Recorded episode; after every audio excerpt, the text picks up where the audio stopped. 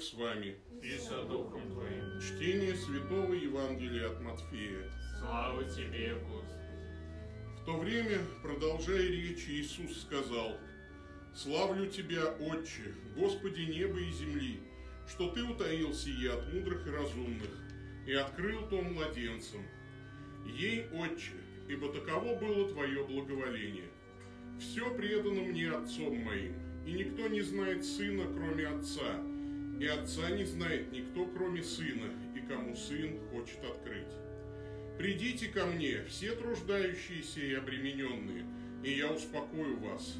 Возьмите иго мое на себя и научитесь от меня, ибо я кроток и смирен сердцем, и найдете покой душам вашим, ибо иго мое благо, и бремя мое легко. Слово Господне. Слава Тебе, Христе. Евангельскими речениями да изгладятся наши прегрешения. Аминь. Аминь. Сегодня мы прочитали с вами из Евангелия от Матфея о том, что Христос приглашает к себе людей для того, чтобы дать им успокоение. Есть в мире настоящие ценности, и всегда надо помнить о том, что Господь любит людей. Дорога в очах Господа смерть святых Его, говорит псалмопевец. А, читал я про одно, ну, там, один блог, и человек рассказывает про себя, что дед его вот всю войну прошел, и у него довольно много наград там было. Лежали в коробке, и отец маленьким был, играл с этими медалями. И был там какой-то орден в форме звезды. И еще маленький вот отец этого человека, да, то есть когда, ну, был бестолковый еще, он взял этот орден, ну, ему показалось интересным, он загнул уголки у этого ордена, ну и забил его в деревянный пол э, молотком.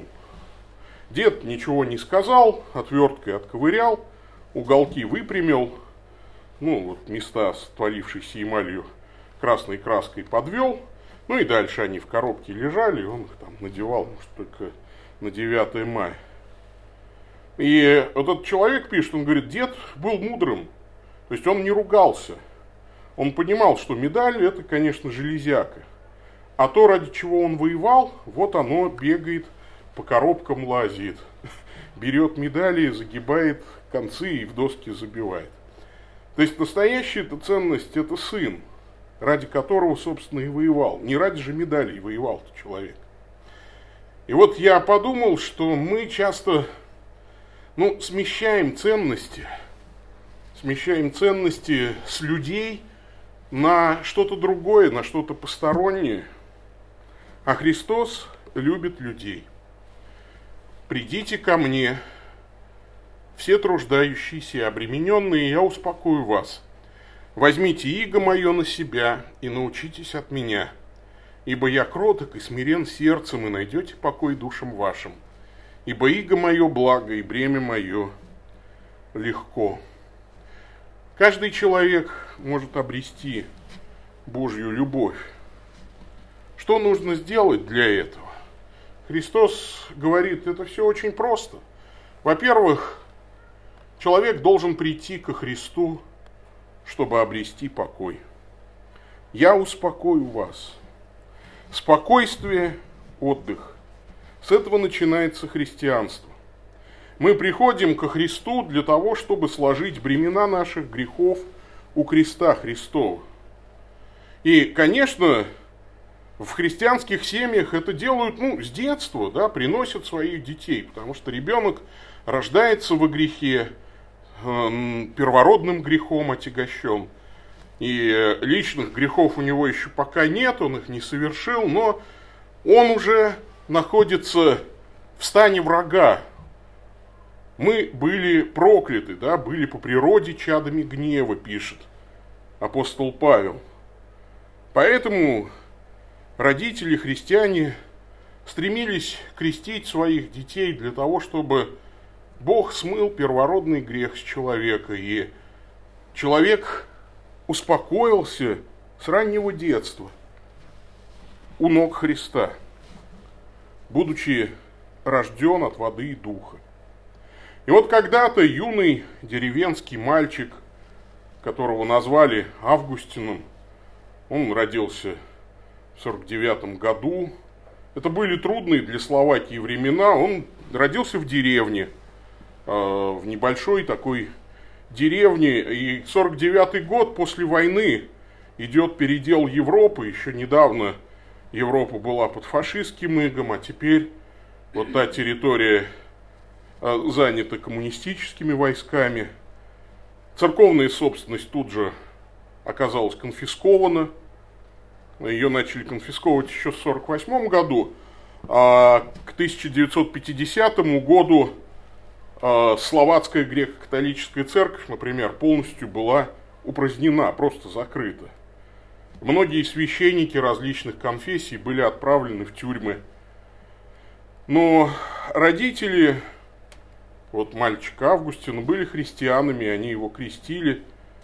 И в своей книге, например, Августин Бачинский пишет о родителях. «Я благодарю моих родителей, источник духовного света. Они не только воспитали во мне желание избрать удивительную судьбу, стать священнослужителем, но и разделили со мной все неприятности, вызванные непониманием окружающих, а также тяготы организации нашей словацкой церкви. Я подумал, что вот счастливы те родители, которые пустили по заповеди Господней детей ко Христу, чтобы дать им участие в таинстве крещения и Евхаристии. Это лучше для них. С детства юный Августин хотел стать священником, и родители поддерживали у него это желание.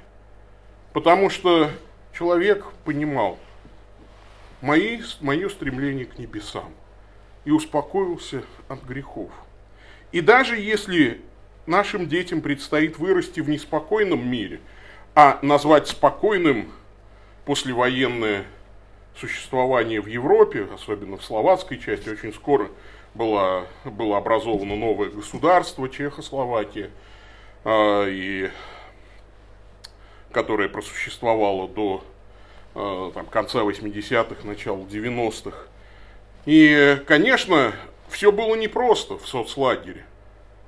И с верой в Бога тоже все было непросто. Будущий патриарх вырос в неспокойном мире. Но он благодарил Бога за то, что с детства его посвятили Богу, чтобы он мог в неспокойном мире обрести покой, обрести спасение во Христе. Второе, ну, что нужно, чтобы быть человеком, ощутившим на себе любовь Божью, это взять ермо Христова, чтобы ощутить блаженство и легкость бытия.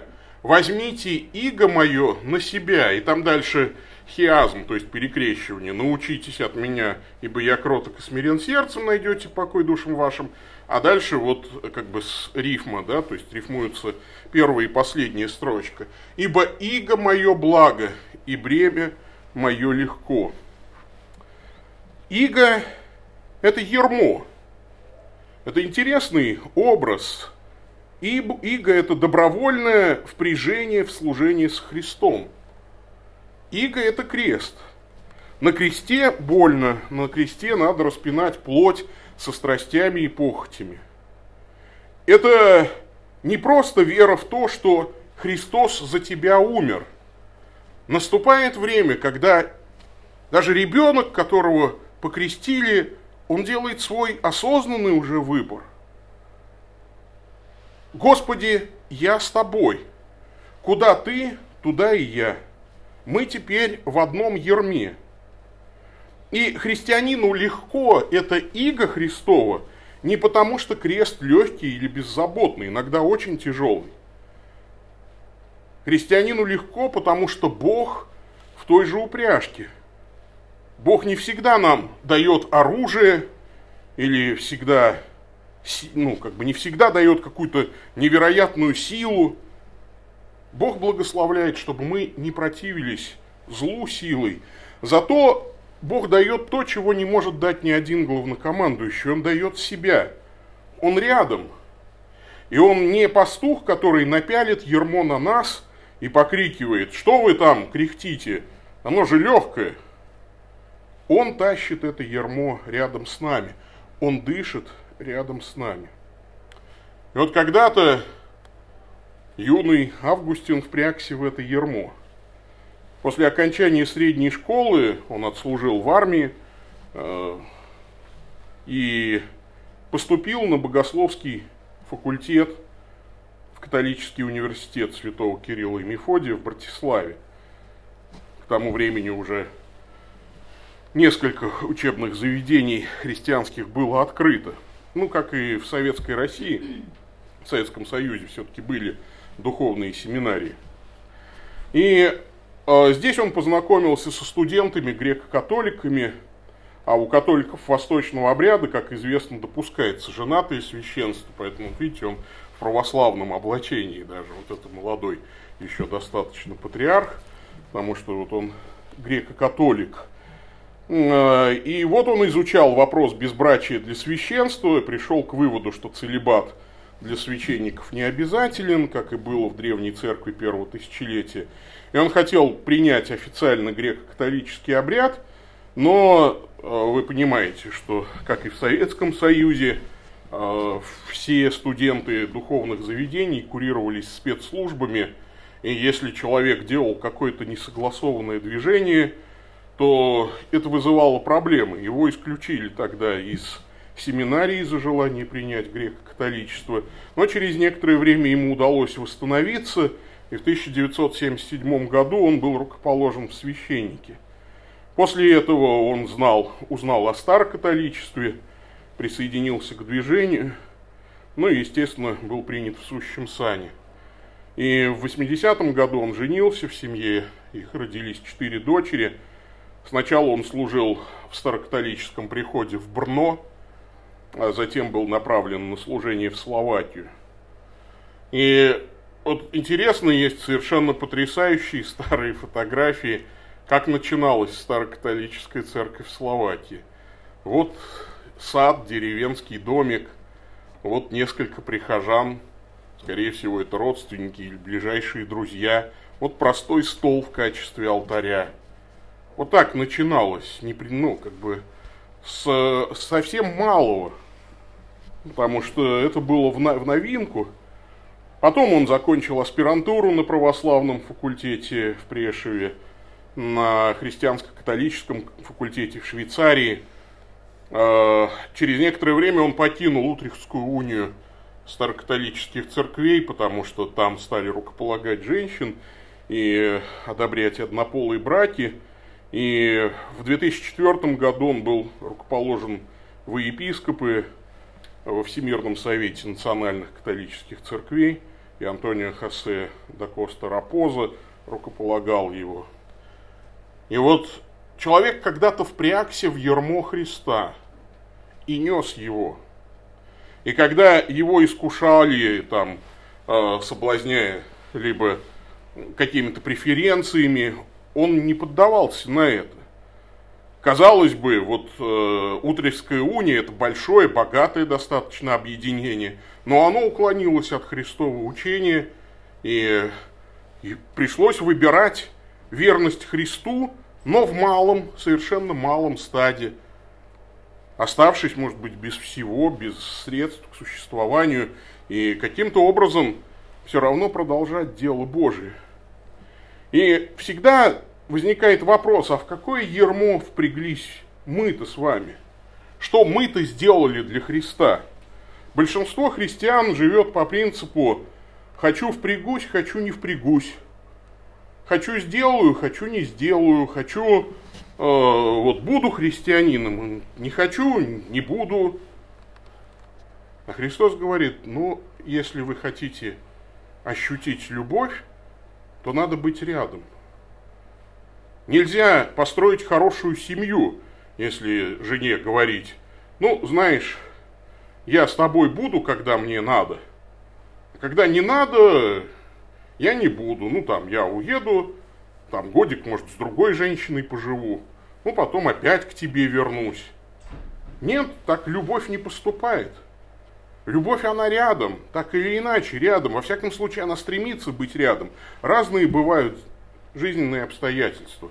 Бывает и тюрьма, и изгнание, и война. Я читал там про одного служителя, который с женой не виделся 40 лет, потому что в начале Великой Отечественной войны он оказался на оккупированной территории, а жена была э, ну, на советской еще, она была далеко в тылу, а потом он никак не мог перейти линию фронта, и он отступал с, немец, с немецкими войсками. И потом вот он не мог долгое время вернуться в СССР, потому что его бы просто посадили там. Он был и... Э, ну и вот он 40 лет не виделся с женой, только э, вот через 40 лет они смогли соединиться. Но все эти 40 лет он желал быть рядом. И знаете, э, в этом смысл христианства. Быть рядом с Христом, быть в одном ерме с Ним.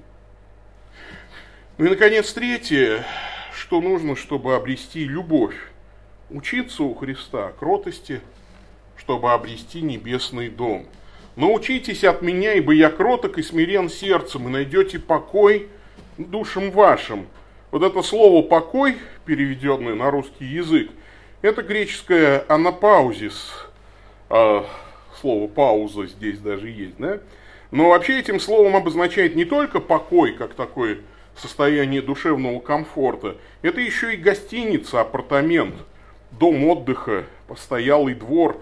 И даже по-русски покои, да, это резиденция, это помещение, место, где отдыхают, дом – и здесь, конечно, Христос говорит, найдете покой душам вашим, то есть вы войдете в небесный покой. Кто входит в небесный покой? Тот, кто научился от Христа быть кротким и смиренным сердцем. Кроткий и смиренный сердцем. Патриарх Августин был одним из самых кротких и смиренных людей, которых я знал – с 1995 года до 2020 старокатолическая церковь серьезно выросла в Словакии. Она официально зарегистрирована. А патриарх Августин был на всех президентских приемах. Он был знаком со всеми высшими чиновниками в Словакии. Но жил не в Братиславе, не в столице, а в Нитре. Потому что важнее государственных столиц для него было то место, где служил святой Мефодий и его ученик святой Гораст. Вот там был центр, духовный центр для словаков. И он не прельщался возможностью жить в столице. А, какой был разительный контраст, когда мы вот с Алексеем приезжали в 17 году на собор э, Старокатолической Церкви, Всемирного Совета Национальных Католических Церквей. Мне еще тогда Константин Андреев сказал, возьми Лешу с собой, потому что нужно же, чтобы тебе кто-то чемодан носил. Ну, ты же все-таки будущий митрополит, надо, чтобы носили чемодан тебе. Э, потому что не поймут люди, там все будут высокого ранга. Мы с Лешей приехали туда, а оказалось, что никому никто чемоданы не носит. Я один приехал со слугой. Значит, вот.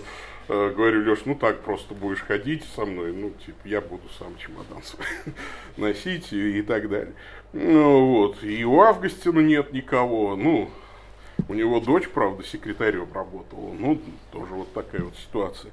И я что-то вот вспомнил, как несколько лет назад я был э, тоже в другой стране, правда, это был Казахстан.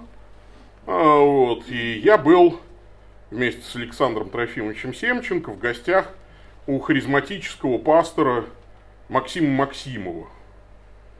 И мы были на большой-большой там молитвенной конференции.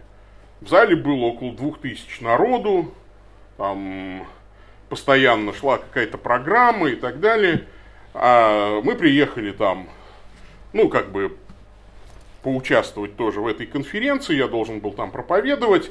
И, э, ну, а Александр Трофимович с Максимом Максимовым решали какие-то вопросы по телевидению, по там ТБН, вот это вот христианское телевидение и все такое. Ну и у них там были какие-то деловые переговоры. Но я обратил внимание, вот большая конференция. Наступило время обеда.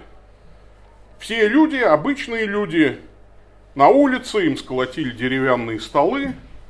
И там стоял какой-то компот из сухофруктов, очень простой салат. И то ли э, гречка там была, вот уже не помню, то ли перловка вообще, ну то есть какая-то вот такая простая каша. Ну и все ели. На улице, а пастора, там нас, повели в отдельное помещение, там было VIP обслуживание, там были официанты с накрахмаленными воротничками, там было из лучшего э, ресторана была еда, там было вот спецобслуживание, все, чего изволите. И вот был родительный контраст. Ну, то есть народ там ест кашу на улице, а высшее руководство, вот оно там обслуживается по спецзаказу. И какой был контраст? Леша не даст соврать, да? Вот собор Старокатолической церкви. Съехались митрополиты, съехались епископы, мы провели торжественную мессу после собора. У них было еще заседание синода, то есть съехались все там миряне, которые тоже, ну вот как бы э, активные такие прихожане. Ну то есть было довольно много народу на мессе. И вот обед. И все сели на улице, там вот в этом у них такое крытое там вот это вот пространство, такой типа ангара. Поставили столы, ну, там не один большой стол, а несколько таких маленьких столов. И мы все сели вместе с народом. И принесли абсолютно то же, что ели все. И патриарх ел то, что ели все. И мы ели то, что ели все. Это было очень вкусно, но это была очень простая еда. А когда он заболел, он э, долгое время просто не мог попасть в больницу. И я думаю, что если бы он захотел, он мог бы позвонить и президенту Словакии, и э, кому-то из своих высокопоставленных друзей. Он лежал дома. И уже там потом, когда ну, стало понятно, что он задыхается, померили кислород, и 60% кислорода в крови, и это уже критично, уже тогда родственники забили тревогу, уже там знакомый врач просто поехал и устроил его в больницу, не в VIP-палату, ничего, просто в больницу. Там невозможно в больницу попасть, там э, со всех окрестных деревень свозили людей. И он попал в больницу на общих основаниях абсолютно. И лежал там на общих основаниях. И я думаю, я бы, может быть, так бы вот не смог. И умер он на общих основаниях. И похороны, никто из нас не может приехать на похороны. Они там просят сейчас Министерство культуры, чтобы разрешили снять ограничения. На похороны только 6 человек, ближайшие родственники. Ну, а мы не можем выехать, нам просто визу никто не даст. И всех мы спрашивали, да, там из Канады епископ говорит, не могу попасть. Из Хорватии епископы не могут попасть. Из Австрии нет, не, даже из Австрии не получается. Из Чехии разрешили одному епископу, вот он будет на похоронах в следующую субботу. Я ошибся, я думал, вчера, ну, они написали в субботу, но в субботу 30-го будут похороны. Вот. И я подумал, что вот человек жил, и даже семье своей, видимо, завещал, не надо особых никаких привилегий. Человек жил кротко и смиренно. И я подумал, вот кротость и смирение это наши добродетели или нет? Про себя могу сказать, что нет. Ну и я все время думаю, ну вот, кого из патриархов, да, то есть, ну, из людей уровня патриарха можно представить себе, ну вот ну, на таком же уровне скромности. Ну, наверное, да, вот был сербский патриарх Павел, э, патриарх сербской православной церкви, тоже ездил на общественном транспорте до конца жизни, был человеком очень скромным, и весь интернет постит до сих пор фоточки, как сербский патриарх Павел он в трамвае едет и читает молитвослов. А про патриарха Августина мало кто знает. Ну, не раскрученный персонаж, и это хорошо, может быть, потому что тем больше славы на небесах. Вот эта памятная фотография. Последний раз, когда мы служили вместе, вот здесь и Леша, и, и Патриарх, и я вот там сзади, да, и, конечно, ну, вы понимаете, да, то есть это вот время чтения Евангелия, и вот мы осеняем себя крестным знаменем, большим пальцем. И свеча, вот она небольшая, как у нас, а такая вот в руке ее держит акалит. И это очень дорогая для меня тоже фотография. Мы служили вместе, Бог дал мне честь служить с подлинно смиренным человеком, ощутившим любовь Христову и дарившим эту любовь всем людям. Я бы очень хотел быть на него похожим, и правда я, э, я всю среду плакал, я, э, потому что он был мне вот как отец. Мы мало были знакомы, но вот это отцовство, оно сразу вот возникало, когда ты с ним общался. Вот эта доброта, простота и ну, какая-то открытость. Я бы очень хотел, чтобы и он молился о нас сейчас. И самое главное, что мы еще послужим вместе. Это не последний раз.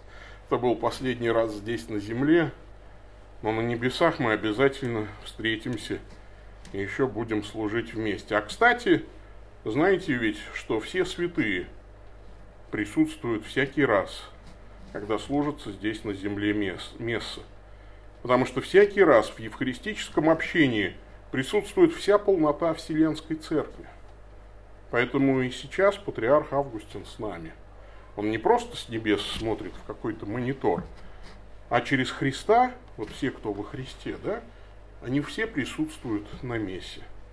Так что сегодня патриарх будет с нами, с нами будет на святом причастии. И хочется ну, чтобы печаль была светлой. Потому что однажды мы еще все встретимся. Давайте об этом, об этом будем думать и об этом будем молиться.